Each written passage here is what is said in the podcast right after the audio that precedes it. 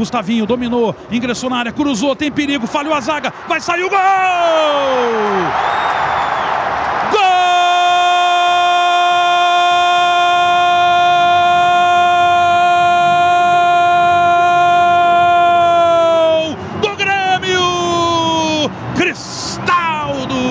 é o 10, mete na rede.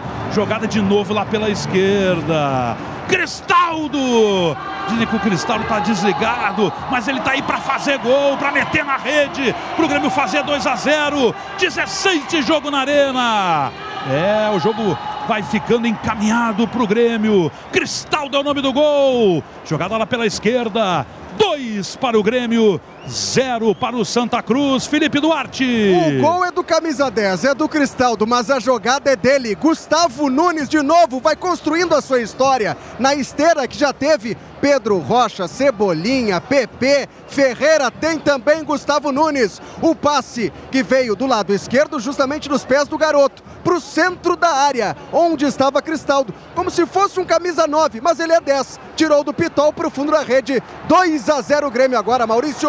Bom, aí não adianta vir com a conversa. Ah, também contra o Santa Cruz qualquer um faz gol. Porque desse jeito ficaria uma cilada em que o Cristaldo fizesse o que fizesse e ia tomar pancada. Não é o caso. A bola passa do zagueiro no cruzamento venenoso do Gustavo Nunes e o Cristaldo tem qualidade para dominar, pular e tirar do goleiro com a bola no ar. Nunca se duvidou que o Cristaldo seja um excelente jogador com a bola no pé. O que se cobra dele é o protagonismo que ele veio ter no Grêmio e ainda não teve. Fazendo gol, melhora Bertoncelo. Cristaldo marca seu segundo gol na temporada, seu 13 terceiro gol pelo Grêmio. O tricolor já tem o melhor ataque do gauchão ao lado de Inter e Juventude com 13 gols marcados. Assume a liderança do campeonato com 20 pontos, encaminha a classificação para a próxima fase e dentro do G4.